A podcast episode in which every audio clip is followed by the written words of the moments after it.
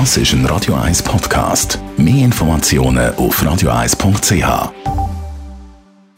Netto, das Radio 1 Wirtschaftsmagazin für Konsumentinnen und Konsumenten. Bald Viertel vor neun die Meldung aus der Wirtschaft hat der Dave Burkhardt. Im Telefonnetz von der Swisscom ist es schon wieder zu einer Panne gekommen. Wegen geplanter Wartungsarbeiten sind in auf heute zeitweise zahlreiche Dienste ausgefallen. In mehreren Kantonen haben die Notrufe nicht mehr, funktioniert.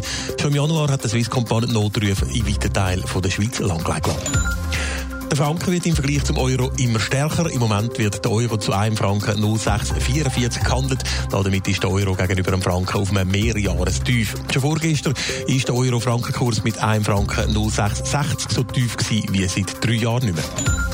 Die Privatbank Vontobel übertrifft die eigenen Wachstumsziele für 2019. Laut eigenen Angaben ist der Betriebsertrag um 9% auf knapp 1,3 Milliarden Franken gestiegen. Unterm Strich ist ein Reingewinn von 265 Millionen Franken geblieben.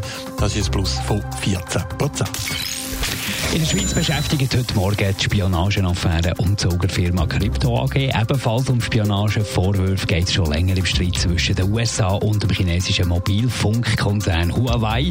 Jetzt haben die USA das erste Mal Details zu diesen Vorwürfen bekannt gegeben, Dave Burkhardt. Ja, die amerikanische Regierung hat Geheimdienstinformationen, die sollen belegen, dass Huawei heimlich kann auf Netzwerk zugreifen und zwar über Schnittstellen, die eigentlich nur für die Sicherheitsbehörden vorgesehen sind.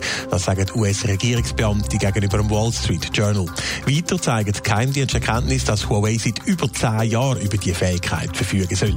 Die Informationen haben die USA unter anderem auch an Großbritannien weitergegeben. Das hat dann dazu geführt, dass die Briten Technik von Huawei zwar beim Ausbau vom 5G-Netz zulassen, allerdings nicht in den sicherheitsrelevanten Bereich. Die Spionagevorwürfe gegen Huawei scheinen sich also zu erhärten. Wie reagiert das Unternehmen selber auf die Vorwürfe? Ja, ziemlich wenig überraschend weist Huawei alles zurück. Sie würden würden nichts unternehmen, was die Sicherheit von Daten gefährden würde. Und auch in Zukunft werden sie das nicht machen. Außerdem können solche Überwachungsschnittstellen ohne Erlaubnis vom Netzbetreiber gar nicht genutzt werden, ohne dass es würde auffallen. Die USA dürften die Antwort aber trotzdem mit ziemlich grosser Sicherheit nicht zufriedenstellen.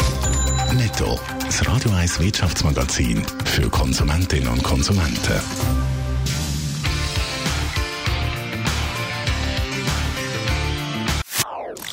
Das ist ein Radio 1 Podcast. Mehr Informationen auf radio1.ch.